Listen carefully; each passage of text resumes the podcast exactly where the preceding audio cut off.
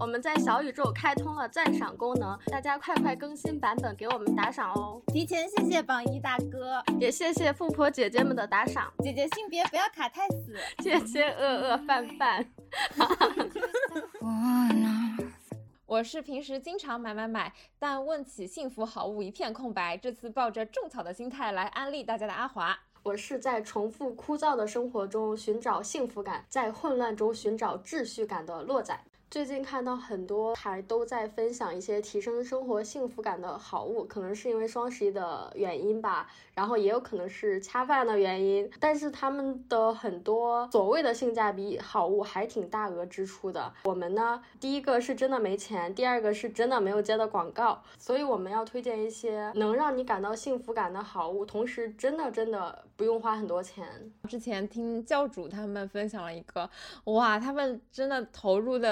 花的那个开支都过于都是万级以上，我的天呐，我就觉得是仰慕大佬的一个目光。听我我们这期就完全无负担，好吧？对，因为我们就是适合什么学生啊，或者是刚工作没什么存款的小年轻。首先就是第一部分，大家非常喜闻乐见的美食和年轻人都很关心的话题——睡眠和头发。第一个美食是我最近发现的两个特别特别好吃的下饭的酱料哦。除了老干妈之外，还有新秀吗？我我完全不知道。对，说到这里我就要讲一下，其实我本人并不是特别喜欢老干妈，我觉得它的味道就是油腻有余，但是味。味道不足，确实看起来很很香，很多油，但是我的口味偏咸一点或者是辣一点，就是我讨厌的它拉满，我想要的他们都没有。然后最近发现了两个酱料，一个叫坛坛香，它好像是湖南还是贵州的一个辣椒酱，然后它里面都是那种什么小米椒之类的啊。最大的优点就是它的辣味是来自于辣椒本身的味道，不是靠一些辣油啊、什么工业添加剂啊等等，所以它的辣就是。很清新，很干净，然后你吃起来也不会有很负担，不会有很多的负罪感。嗯，这个推荐给喜欢吃辣的朋友，还有一个呢，推荐给不太能吃辣的朋友们。第二个是泸州人家，它应该是安徽那边的某个口味吧，我觉得它的配料也很足，而且它里面有真的真的有很多肉，很好吃，可以推荐给大家，可以嘎嘎炫饭。你刚刚说的小米椒嘛，然后我嘴里的那个唾液都变多，你知道吗？平时可能。因为我的那个吃辣能力有限，所以就不太会去探索这些酱。我觉得就是你的这两个案例肯定能够帮到很多他喜欢吃辣，然后可能吃饭偏咸的朋友。像我平时老干妈那种程度，我就 OK 了。我说到美食的话，这边其实能分享的不多，因为我吃麻麻香，就是 没有什么追求，稍微好吃一点我都可以吃的很香。但是我最近这段时间有非常中毒的美食，就是。椰子水不是椰汁牌椰叔那种椰奶哦，是椰子水。然后这里尤其点名是 if 牌的椰子水，不是因为它是赵露思代言所以才喜欢，只是恰巧赵露思代言了它。那它跟椰树牌椰汁有什么区别吗？就是。没有奶对吗？对的对的，它不像那个椰树牌椰汁，椰树牌椰汁大家倒出来，它还是加了奶的那种白色的质地嘛。但是椰子水的话，它就是嗯透明状的水那种感觉，听起来好像更天然、更健康，然后无添加。对对对，它的口感会比椰奶呃会没有椰奶那么甜，更中性一点，但是会比普通的水呢又稍微带一点那个椰子的甜味儿、香甜味儿，但它不会有那么强。烈的那种奶香的感觉。外面有一些奶茶店，比如说乐乐茶，或者是一些卖椰子水的店，不是也会卖那种很透明、很天然的椰子水吗？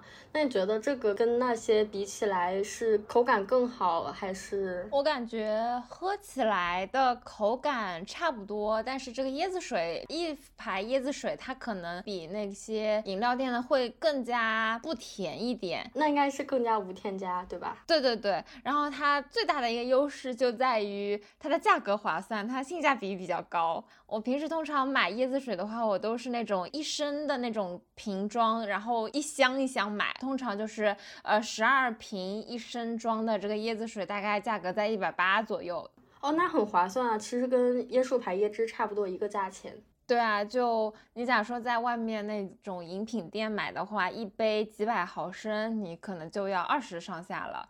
但是这个椰子水的话，我就可以一天吨吨吨。在我姐姐的启发之下，还解锁了一种新的吨吨吨椰子水的打开方式，就是它也可以自制那种生椰美式。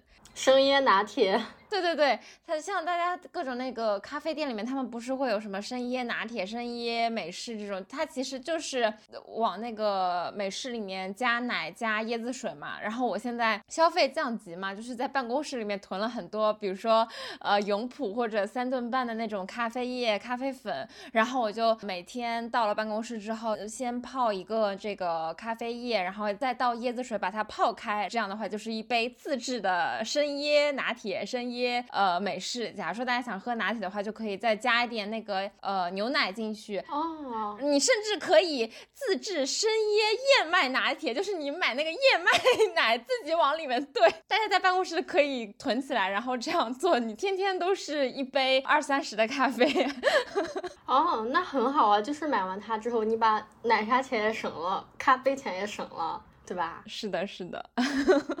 下面就是第二部分，年轻人都关心的睡眠和头发。呃，首先讲一下睡眠吧，我是那种朋友都很羡慕的，特别能睡的体质。对，他的能睡不是体现在就是你沾枕头就睡，而是我的睡眠质量很好，就是只要我进入睡眠，那这个世界就跟我没有关系了。它外面有再大的噪音呐，什么什么，所有我都听不到了。那天我妈说的那种，就是什么睡着之后把你卖了都不知道 那种程度啊，对，真的是我，真的是我。而且我感觉你睡眠时间都很长，就是你可以保持长时间高质量的睡眠，这个我就很羡慕。就我可能就是睡眠质量也还行，就比如说睡晕过去之后就与世隔绝了，但是我会醒得很早，没有办法长时间的保持。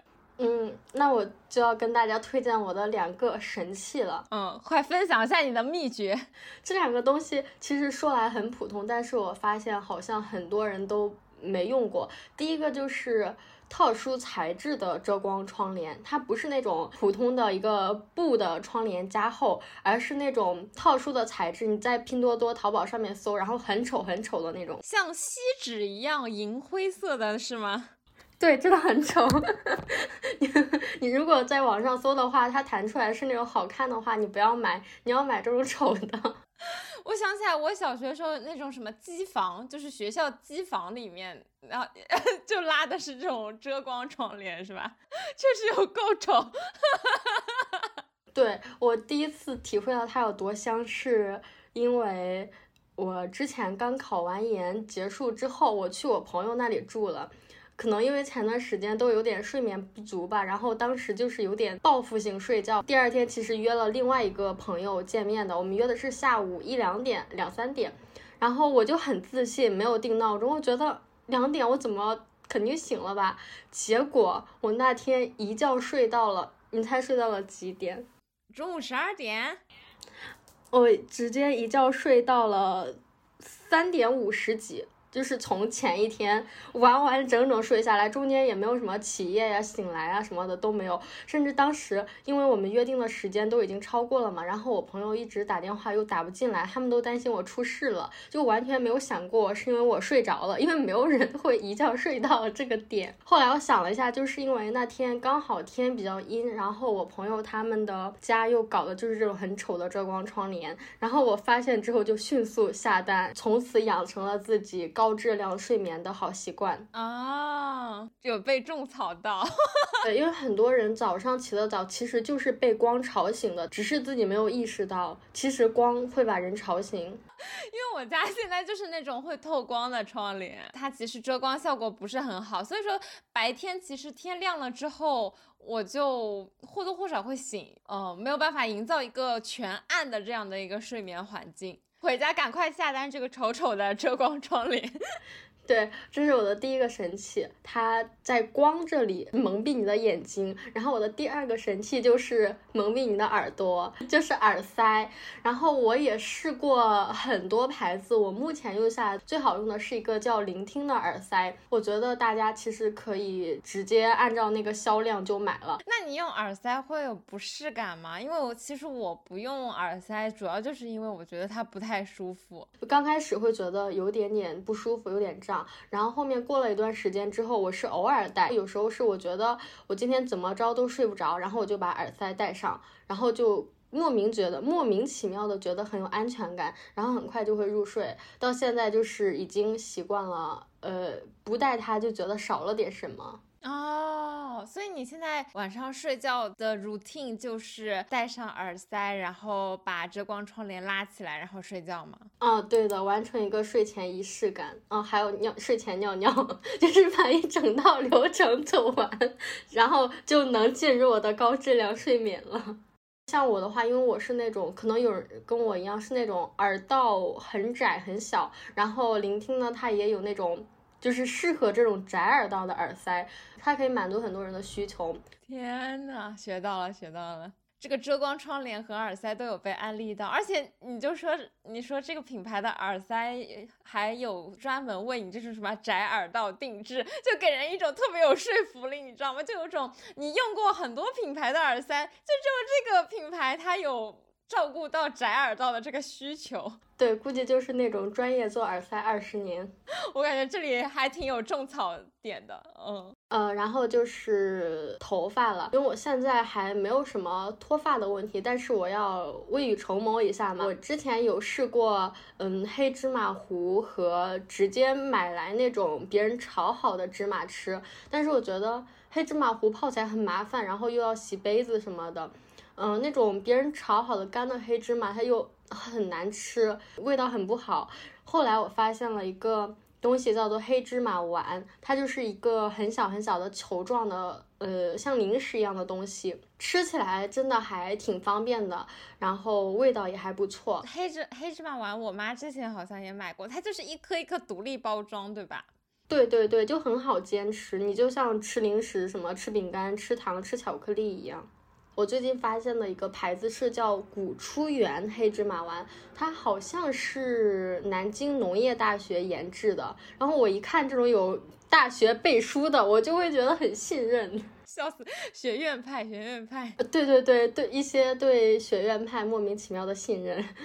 对对对，因为我们家就是比较容易长白头发嘛，所以说我妈都是一个强行让我摄入黑芝麻 的一个动作，就是她包括黑芝麻糊也会泡，然后黑芝麻丸也会买，然后包括那种呃泡茶的那种什么呃黑芝麻呀，搞些什么豆子啊，各种各种豆子啊，然后也也都会买回来泡。哇，你妈妈好努力呀！对的，对的。弥补一些基因上的先天缺失，你知道吗？对啊，这个黑芝麻丸它的配料表还挺干净的，我看了一下，上面写的就是只有。黑芝麻，嗯，首乌和蜂蜜，看它的配料表就感觉很可信。对我现在就打算每天吃一个，然后坚持个三个月左右吧。然后还有一个睡眠的，我没用，但是是我的好朋友推荐的，真视明的真丝眼罩。真丝眼罩是那种是那种就是不是一次性的眼罩，是可以持续用的那种质地的眼罩，对吧？对你说的应该是蒸汽眼罩，他说的是普通的眼罩。我我其实之前用蒸汽眼罩，我也还挺喜欢的。有时候，比如说，呃，这一天眼睛过度使用，有点疲劳的话，我就会戴一个那个蒸汽眼罩。眼睛过度使用的话，应该早点睡觉。我刚想到一个在网上看的毒鸡汤啊，就是一个人说，当你觉得累的时候，你应该早上去。医院的急诊，然后去什么三四点就努力摆摊的早餐早餐店去看一看，然后就是很毒鸡汤嘛。然后评论区说，觉得累的时候应该去休息，而不是看谁比我更惨。笑死！你翻到你朋友的这个真丝眼罩了吗？我翻到了，但我朋友的推荐他非常的惜字如金呐、他说推荐真视明真丝眼罩对我挺有用的，就没有了。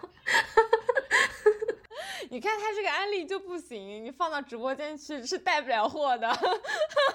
就我之前也有在直播间看到那种真丝眼罩什么，但是我就不知道这个真丝眼罩它戴起来真的舒服吗？而且也不会发热嘛，我就不知道它这个盖在上面具体有什么效果。不晓得，行吧，那就如果有推荐的小伙伴可以在评论区补充一下。谁叫谁叫你这位朋友这么简短？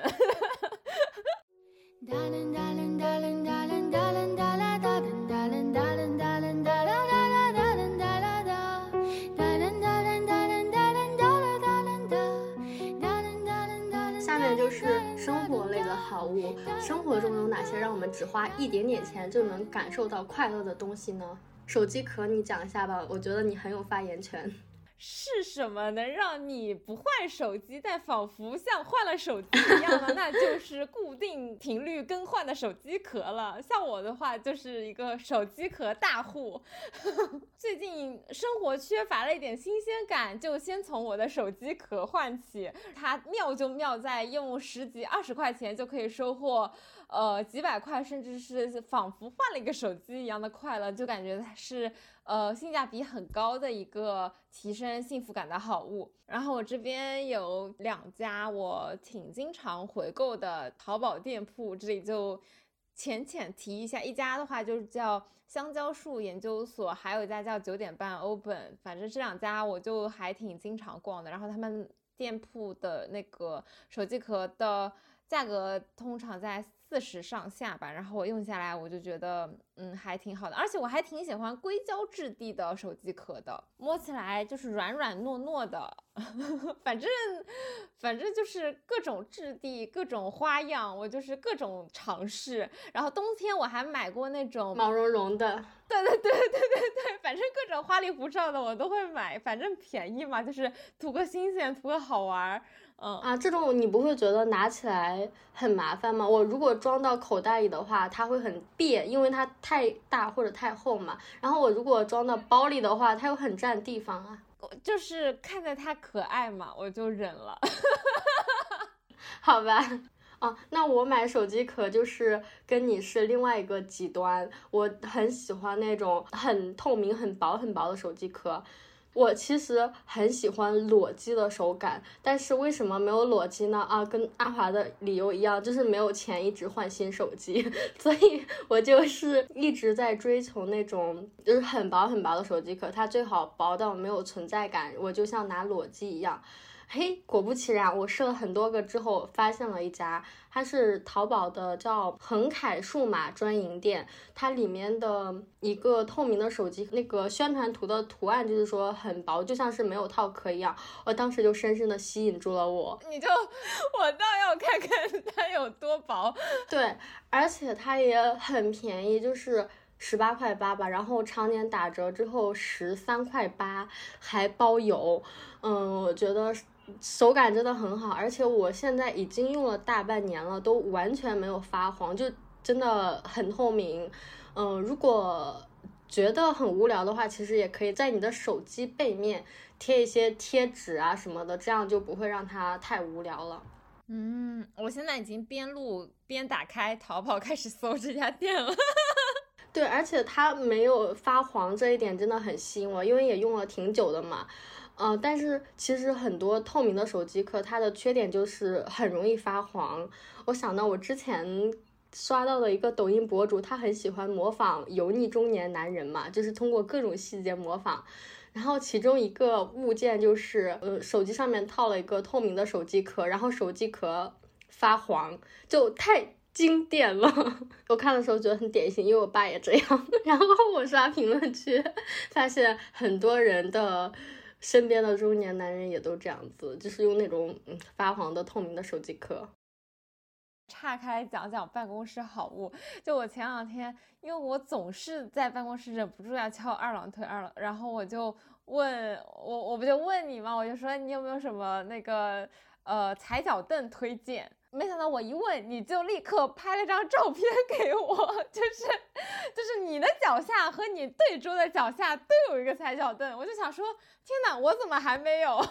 就有这么好用的东西，我怎么还没有？说我就说速速把链接给我发来。呃，是因为我之前看过一张图片，是说，呃，你翘二郎腿其实对你的身体的危害很大，就是你不要看你只是小小的翘了这一个动作，但是其实它带动了你整个就是屁股及以上的那个什么颈椎、腰椎之类的，反正我也看不懂，就是它带动了整个的弯曲，其实。久而久之的话，影响还挺大的。我先推荐一下我的啊，嗯，我是在拼多多上面一个叫做原森家居家具店的。店铺买的，它就是一个很普通、很土、很土的那种木头做的小方凳。然后我买的是那种高度二十五厘米的，我觉得对于小短腿来讲就是刚刚好。嗯，它你把它立起来的话，大概就是二十五厘米高。然后你如果觉得它太高的话，你又可以把它给倒下来，因为它就是木头做的那种方方正正的。然后你倒下来的话，它也很平稳，就是适合各种高度啊，什么横着立着都可以。你拍给我之后，我的第一反应就是 真的挺土的，而且我一开始以为就是呃，可能买的是偏塑料的，因为我很害怕，比如说我那个木质的小小板凳在办公室里面，我突然一脚把它踢翻了，然后它响彻整个办公室，就有点尴尬。嗯，所以你后来买了塑料的，你觉得塑料那个用起来怎么样？不是，我也没有买塑料的。啊啊！你是后来自己找了一家店吗？对，我后来就还是去拼多多上面买了一个那种呃斜坡的，也还是木质的。哦，我知道了。拼多多上就好像就十几二十块钱吧，那种呃木质的呃，然后。它给你搭出一个斜坡来，然后你的脚可以踩在上面。我感觉现在踩在上面已经能够百分之八九十解决我翘二郎腿的这个问题了。但是我只要一离开它，我我一离开我的办公桌，我比如说去食堂吃饭，比如说现在出差在酒店，然后我就忍不住又要翘二郎腿，就缺少那个凳子之后，我又会这个这个坏习惯就又会回来。然后我在用那个踩脚凳的时候，我感觉它有一个不足，就是稍微有点矮，感觉它可以再高一点。所以你就应该买我那个很土的呀，它就是高度刚刚好啊。对，对的，对的。所以这里不安利我那个拼多多的那个，就是 还是安利你这个土蛋好用。提一下一个宝藏好物，就是湿厕纸吧。就是大家没有用过湿厕纸，你的人生都不完整。救命啊！其实我之前都不知道湿厕纸为何物，然后后来是有一次被我们一起实习的朋友安利的，我就发现，即使是去呃公司上厕所，他都要非常执拗的自己揣一包湿厕纸去。就 是呃，公司的卫生纸我不用的。对，我就觉得天哪，这是有多好用，这是有多舒服。他他他要这样去，就是执着于湿厕纸，然后就被安利到，然后我就去尝试一下，就。不是不知道，一试就是真的，一下子就是割舍不掉了。然后我就顺，我就立马回家安利给我的家人，我就说大家以后都安排上，我不允许还有人没有用过湿厕纸。既然说到女性用品了，然后年度提升幸福感好物就不得不提就是胸贴了，呃。近一段时间以来，我感觉最大的一个解放就是能够提升幸福感的一个好物，然后也是幸福到让我们单开了一期，就整整一期在讲胸贴 这件事情。所以说，如果还有呃没有听过的朋友的话，可以去回听一下第七十期。使用胸贴之后，上身每天都感受穿堂风。哇，我听这个描述就已经觉得很爽了。然后这里我们就浅 Q 一下，就不具体展开啦。你这里浅浅讲一个大件吧，不然我们现在都没有超过一百块的东西。我刚刚还想说，我要不要把这个大件放到最后，就是前面保持一个 低价好物。行，那我就放到最后说吧。也可以，也可以。这里浅浅卖个关子，大家听到最后来看看我推荐的这个大件好物到底是什么。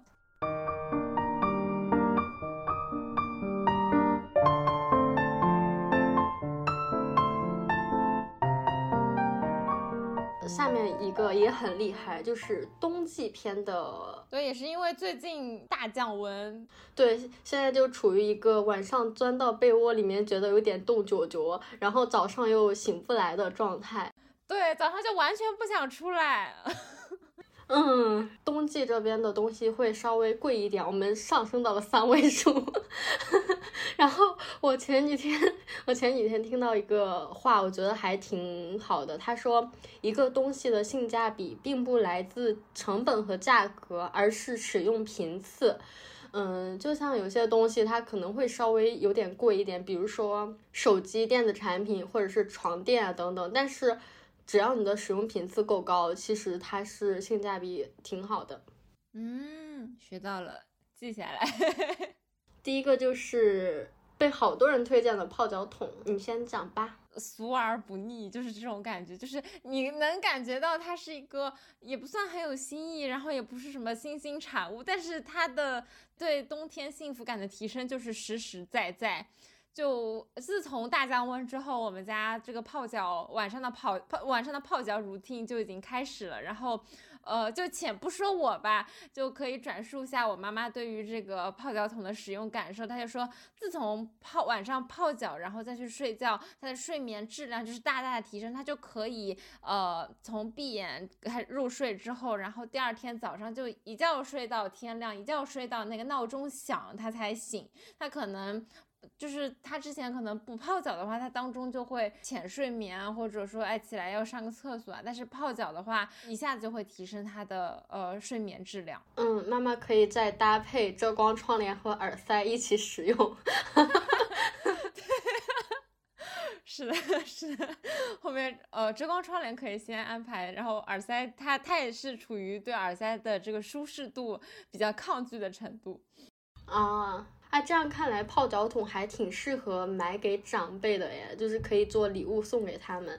嗯，因为我，呃，泡脚桶也是我朋友推荐的提升幸福的好物嘛。就其实我之前有给我爸妈买过按摩仪，但是他们几乎就是落灰，只用过一两次。但是我另外一个朋友，他之前给他爸妈买的是泡脚桶，然后就使用频率很高，所以我觉得泡脚桶应该是一个很适合送长辈的一个东西吧。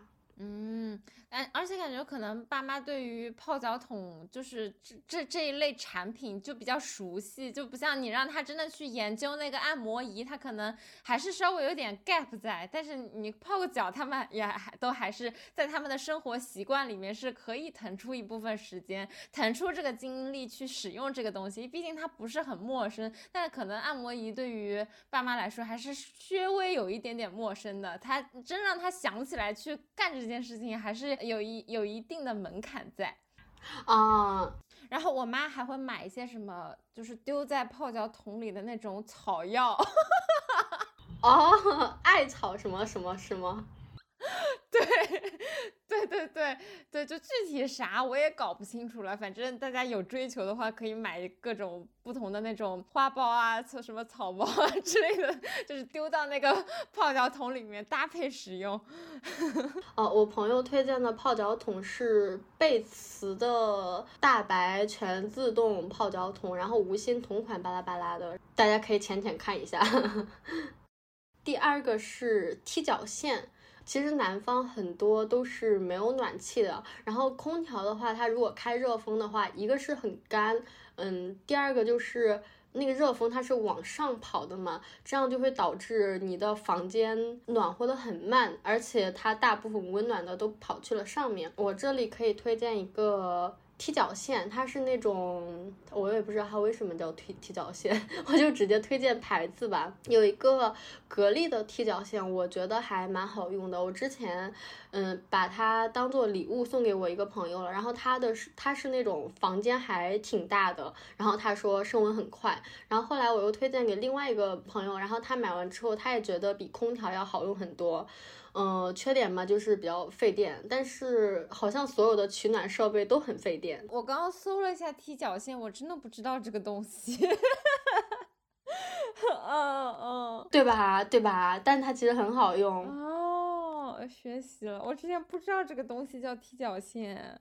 就是取暖用的，然后大家买的话，我就推荐格力的那个。然后我发现，呃，苏宁易购它有那个淘宝的官方旗舰店嘛，会比格力的旗舰店同款要更便宜一些。然后大家可以去买。如果送朋友的话，我推荐那个绿色的，因为真的很好看，很漂亮。如果自己用的话，就用那个黑色的就行，因为绿的要加几十块钱。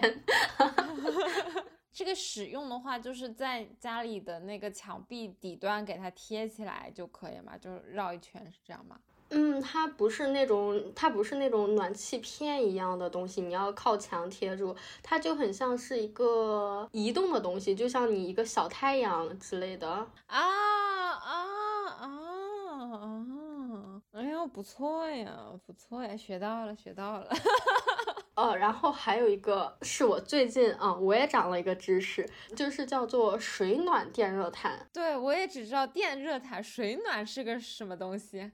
对，它好像就是那种也是电热毯，但是它里面加的是水。朋友当时推荐的是说，它跟那种传统的电热毯相比，就是不容易上火，因为那种普通的毛毯，然后可以加热，它不是容易让人呃上火，或者是醒来觉得很干吗？嗯，但是这个水暖呢，它就不会让你觉得很干。嗯，它当时推荐的牌子是叫做荣事达，已经用了四年了，还是很好用，大家可以了解一下。我这边也是问了一下我朋友，他们有什么冬季好物，然后呃。呃，椰子呢，他就说他比较推荐冬天的那种地板袜，就是毛茸茸可爱的那种地板袜。然后还有就是在房间里面可以加一些香薰啊，然后各种喷雾啊，就是把整个房间氛围感，对对对，营造那种香香的氛围感。然后同时的话，他还推荐那种软绵绵、可可爱的那种冬天穿的家居服，呃，就是增添一些。冬日生活的小情趣吧。呃，我另外一个朋友呢，百香果，他推荐的就是呃软乎乎的被子，而且他非常具体，他说是那种蓬起来的鸭绒被，对，然后躺进去的那一瞬间被包裹起来的感觉，他说他就非常的精准，就是这种感觉，就是呃。冬日幸福的感觉，你朋友讲话都很像啊，就是软绵绵、软乎乎，什么蓬起来、香香软软，就是大家对对对，大家用词都好像啊。是的，是的。哦，刚刚说到说到被子，我这边推荐一个适合夏天的吧，是我朋友顺道安利给我的，他推荐的是唐岛的呱呱凉被，超级舒服。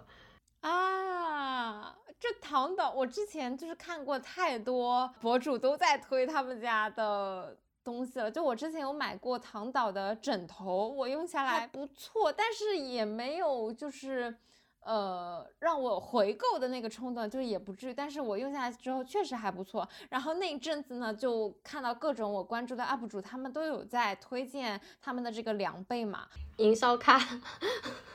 然后我就犹豫了一下，我就我就犹豫了一下，我就想说，到底是不是真的，是不是真的这么舒服啊？所以说稍微犹豫了一下，嗯啊，但我朋友的说法是很舒服了，因为你知道他原话是什么吗？他是跟他的家人一起住的嘛，然后他说他的小侄子应该才上幼儿园、小学的年纪吧，他说我小侄子现在每天都在想着怎么继承我的这个夏凉杯，应该就是因为很舒服吧，小孩子很喜欢。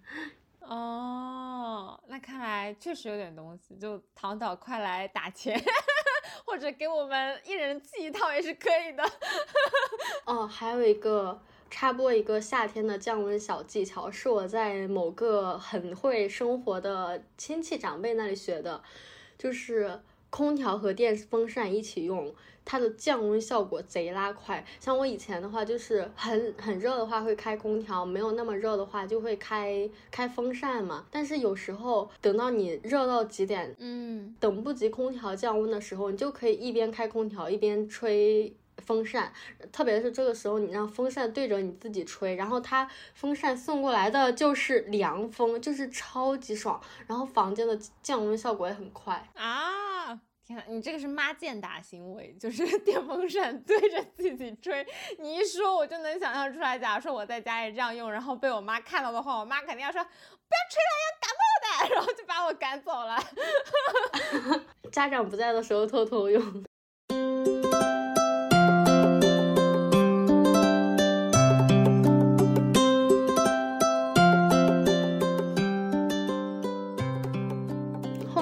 是比较个人的好物分享。对，开始就是奇奇怪怪了。呃，对对对对对，呃，先说一下我个人的吧。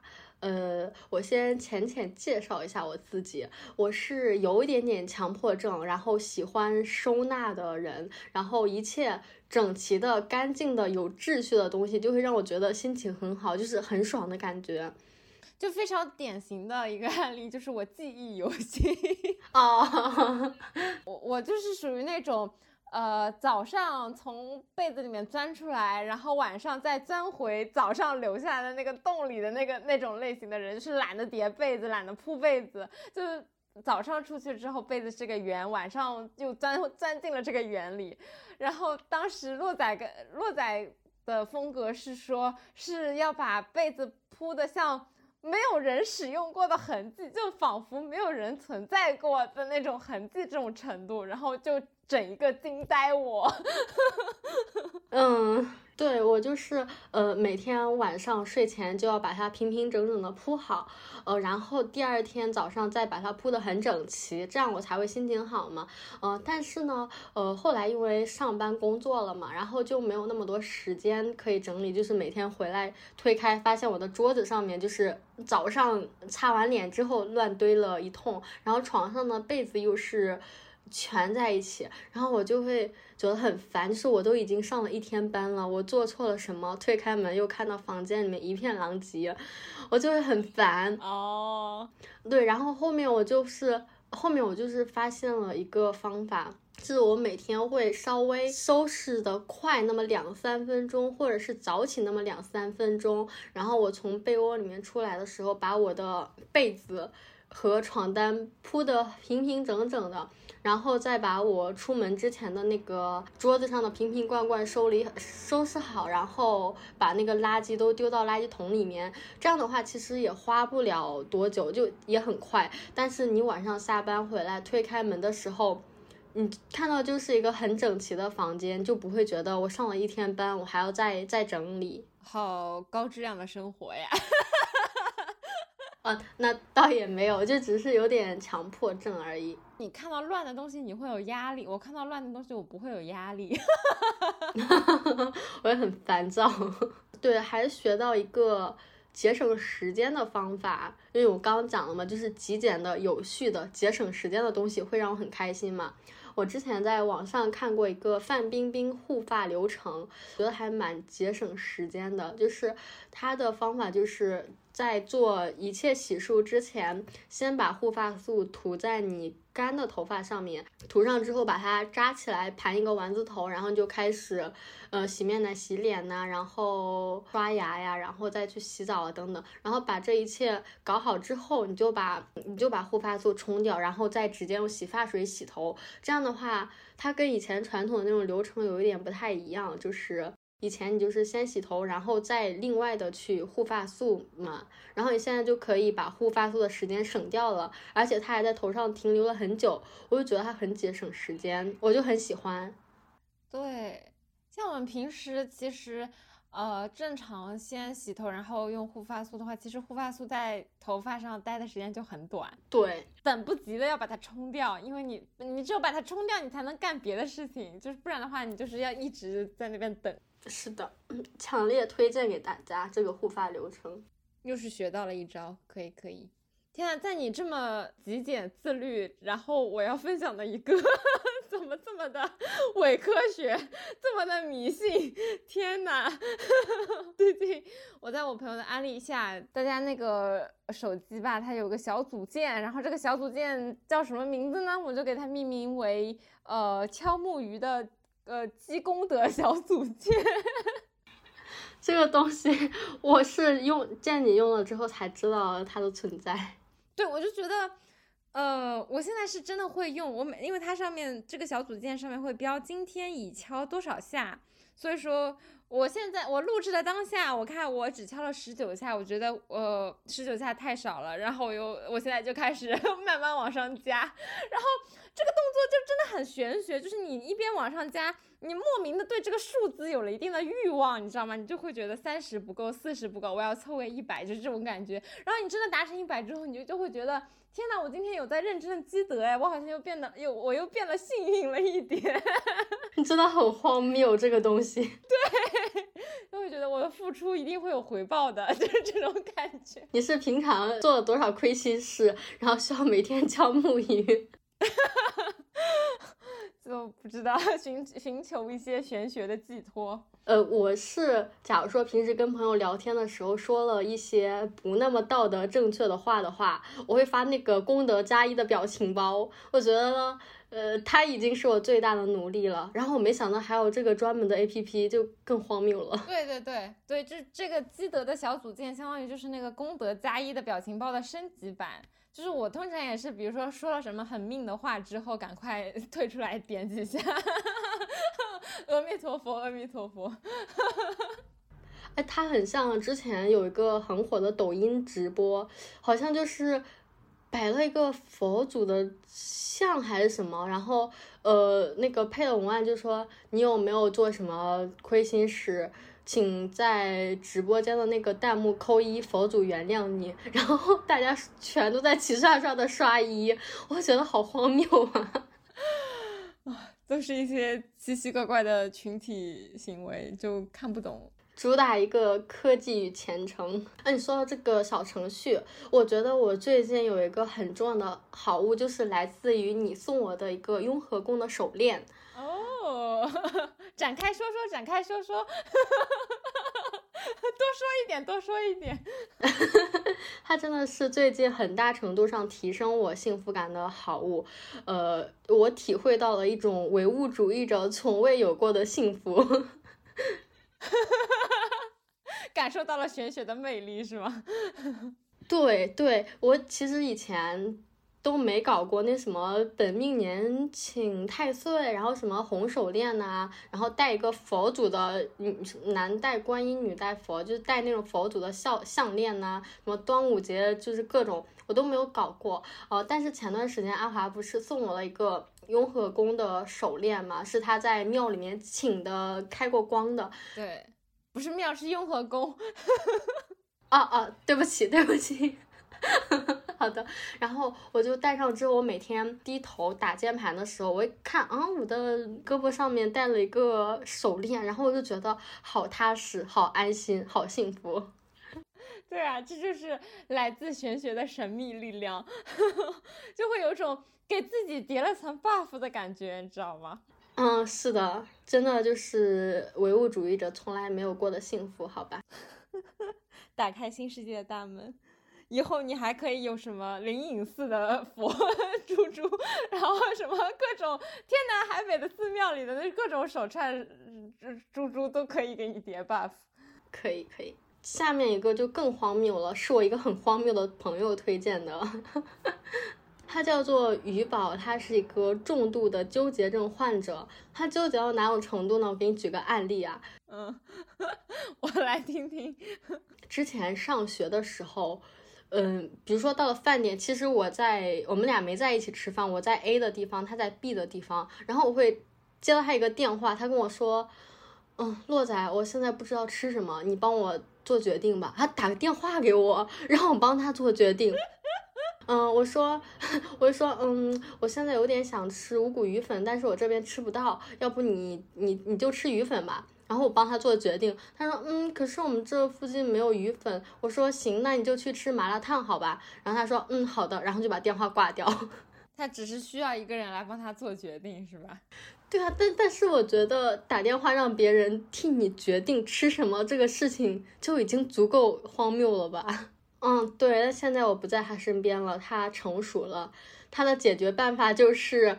他下载了一个叫做“今天吃什么”的桌面组件 啊？怎么也是桌面组件？这个桌面组件是汇集了各种奇奇怪怪的玄学小功能吗？这是？他说，嗯，有了这个东西之后，你就不用为吃什么纠结了，你就直接点它帮你选，嗯、如果你它给点出来这个不喜欢的话，你就接着让它重新给你筛选，然后直到你选到喜欢的为止。它我看了一下，里面还挺全的，什么关东煮啊、串串呐、什么米饭啊、面啊，什么还挺全的。那我感觉确实还挺适合你这个就是纠结症患者的朋友。哦，他还推荐了另一个是是品牌福袋，是那种就是你买完之后里面有什么长裙啊、裤子啊、T 恤啊，然后呃什么一百三十九你买了，然后他就你不知道你买了啥，然后他就给你寄过来。啊，我平时看到这个都绝对不会买的东西。对，而且我感觉通常这种品牌福袋都是在什么。呃，折扣促销季，然后他会说我们推出什么各种幺九九的福袋，然后而且还是不推不换哦，呃不不退不换哦，然后把把这个福袋包装成什么呃盲盒的这种形式，然后对对于我这种非常需要安全感的人来说，我就绝对不会买这种东西。应该很丑吧？里面估计都是卖不出去的东西。这个就是什么卖不出去的东西，就是那种打折款的一个，就汇聚了各种品牌的打折款的东西吧。然后他随便打包一下，组成这个盲盒，然后开始二次促销。好惊讶呀！你你这个朋友竟然喜欢买这个？哦哦，我想到另外一个纠结症患者的事例，也很荒谬，是我高中的时候。我们高中的时候，大家不是一般桌上会贴一些很励志的座右铭啊，激励你之类的吗？但是，这是早期鸡汤是吧？天呐，都不需要爸妈、老师给你贴，自己给自己贴。对的，然后我们班当时一个女生，她她很夸张，她就是搞了一个课程表一样的东西，你知道吗？就记录我周一到周五每天三餐吃什么，就写什么周一，嗯，胡辣汤加水煎包，呃，周二小米粥加卷饼，呃，周三豆浆配油条，然后等等，就是一周的课程表一样，决定你自己吃什么。然后我们当时还吐槽他说，大家都是在写一些励志的用语，你为什么桌上贴的都是每天三餐吃什么？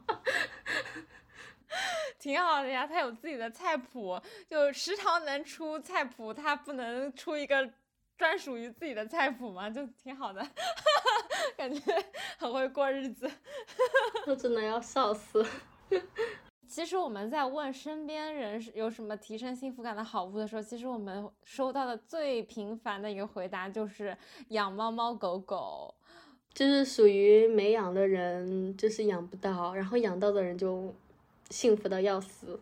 对，就是和当你开始养猫猫狗狗之后，它的存在是给人的提升幸福感的维度是各方各面的感觉，就是你有可能晚上回家烦躁的时候，上班累的时候，你只要看着那个小猫小狗在家里面。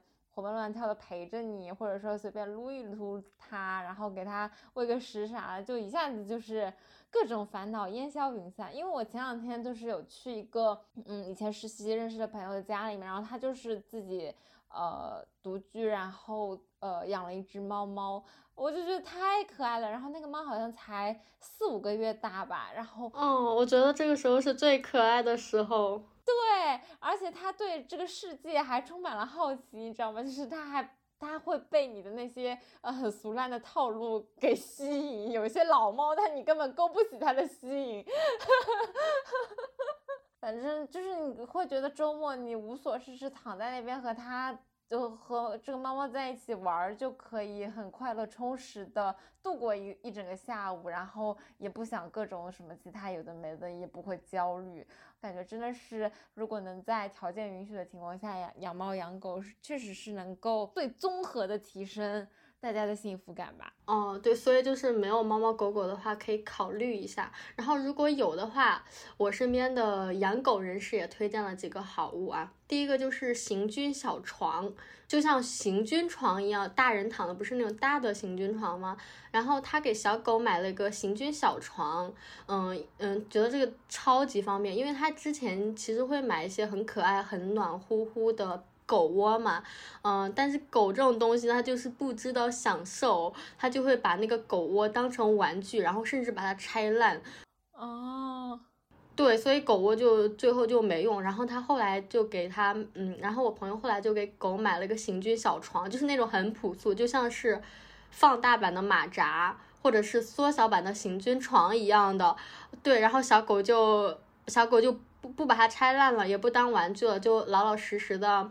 躺在上面睡觉，呃，然后我朋友发的照片里面真的啊，看起来好暖啊。他把那个行军小床放在了自己的床旁边，这样的话，他就每天自己躺在床上，然后一觉醒来，发现小狗很乖乖的躺在旁边的小床上面，嗯，就是很幸福，感觉很治愈。对的，我把照片给你看看，太可爱了吧！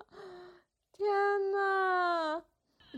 对吧？就是早上你醒来看到这个小东西躺在你旁边，哦莫哦莫，天呐，我果然还是更爱狗狗一点，哦，这心都被萌化了，太可爱了。哦，除了这个行军小床之外，还有两个要推荐。哦，我我这两个养狗的朋友经常在群里面讨论这种东西，我觉得我仿佛待在一个宝妈交流群。太真实了，就有种你给你家宝儿买什么了呀？然后他特别喜欢吃，然后我说啊，那我哪天给我们家宝儿买，是这种吗？嗯，话说回来，然后另外一个朋友他是比较实用派的，他推荐了两个东西，一个是洗地机，一个是可以吸尿的纸。嗯，他因为他的狗狗就是很蠢。就是我第一个朋友，他养的是金毛，很聪明嘛。然后另外一个朋友，他养的是那个什么查理什么犬之类的。反正那个狗养的人很少，因为它又贵又蠢。嗯，都这么大了，然后看到大狗还要嗷嗷往上扑，然后乱随地大小便。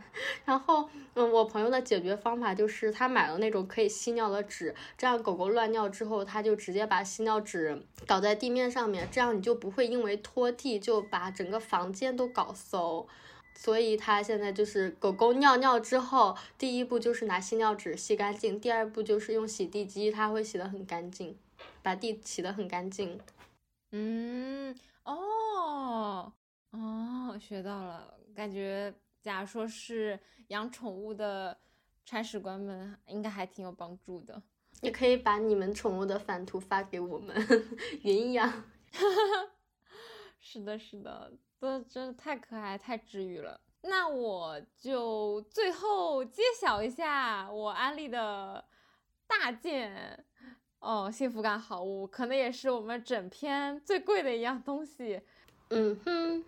那就是车车，我感觉近段时间消费的让我感觉能够大大提升幸福感的好物，就是呃拥有一辆自己的车，无论是二手的便宜的车，还是你条件允许情况下买个豪车，都是非常的大大提升自己的幸福感。我现在有了车之后，其他不说，就是我上班的这个穿衣自由，就是限度大大的拓拓展。就比如说以前夏天的时候，你我假如说出门都要公交的话，我就会担心，哎，裙子会不会太短呐？会不会什么，嗯，出汗呢？在地上不方便呐？对啊，然后比如说。公交通勤的话，因为人会挤嘛，挤了之后肯肯定对于你这个衣服的露肤度的选择会有一定的影响。但是现在有了自己的车之后，我就是爱穿啥穿啥，反正我呃从家出了门之后我就进自己的车，然后从到了单位之后，反正我下车我就现我就进办公室了，反正就是这整个过程当中我都不会接触接触到太多那个和陌生人的互动嘛，所以说我穿的衣服可能就是啊想穿短。就穿短裙，比如说现在秋冬天可能想穿靴子，我就丢丢一双靴子在车上，然后比如说在开车的时候换那个平底鞋，然后到了公司之后就换上靴子穿。就是我现在我的车。呃，可能洛仔看到会有压力吧，就是也挺乱的，但是呢，就是在里面，然后就像我的第二个储物间一样，就是里面丢了很多我的一些杂物，什么比如说伞呐，就是以前可能出门还要纠结，哎，今天要不要带伞呢？那现在有了车之后，我可能就在车里面常备一把伞，就那这样的话，就它临时性的下雨，我我也我也都可以应付啊。然后包括穿衣服上面的这个便利啊，挺安利大家去在有经济条件、有自己有这个能力的范围内去购置一辆车。而且第二个的话，就是有了车之后，就是有一些近不近、远不远的地方，你可能都会去了。可以扩大自己的生活半径。对的，对的。就虽然我长期待在上海，但是其实可能有一些郊野公园啊，就我乘公交去的话又很麻烦。但是呢，就是打车去嘛，又会觉得太远。就这种时候，你其实都会纠结，然后就舍弃掉这些郊野公园。但是，但是现在有了车之后，其实可能会觉得啊，那我稍微开一段路，开个一两一个半小时、一个小时，可能也就到了，会方便大家出去。去呃，休息出去玩这种，我觉得开车真的比你拿很多预算去打车还要更方便。嗯，因为我有朋友，他是跟他的另一半，他们是达成共识，就觉得我们不用买车，我们出门打车就可以，因为自己开车的话。其实市中心的地方你停车还挺不方便的，反而会很浪费时间。而且他们还觉得，我哪怕买个再便宜的车，它的那个支出肯定是大于打车。但是他后来发现还是不太行，因为，嗯，首先高峰期是你真正或者哪天突然下雨了，是你真正需要开车的时候，你真正需要车的时候，但是往往这个时候打车很难打。对的，对的。对，然后第二个就是，嗯，没有车会很大程度上限制出行。像以前他们已经达成共识，说哪怕远一点打车一百两百我也无所谓，因为我把买车的钱省下来打车嘛，就无所谓。但是后面真的到你想要出去玩的时候，你会发现，哎，这个地方怎么打车要两百多？那个地方不远不近，五六十块钱也没必要。然后他就想着想着，然后就不去了。但是如果你有车的话，就是一脚油门的事情。从精力上来说，你肯定是打车会比。呃，开车要轻松，因为你开车的话，你其实是需要你全神贯注的。其实上班路上，假如说你打车的话，呃，有人做你的司机嘛，你只要在上面睡觉就好了。就其实从精力上来说，肯定是呃开车你付出的时间精力会更多一些。但是它给你带来的这种自由度吧，我感觉它真的就是拓展了你的自由度，包括你的穿衣自由、你的出行自由。好像是哪部韩剧还是哪个帖子里面就说。女人学会开车之后，就拥有了什么人生的主导权，还是什么？就是你可以决定自己想去哪儿就去哪儿。类似于这种很鸡汤、很励志的那种话，我就觉得还是有一定的道理的。就是方向盘握在我的手里面，我不用，我不用请示任何人，然后我也不用告诉任何人，是吗？对的，对的，是的，就是这样的一个概念。哇，我们这一期居然讲这么久，好厉害哦！就安利好物，就是多到停不下来。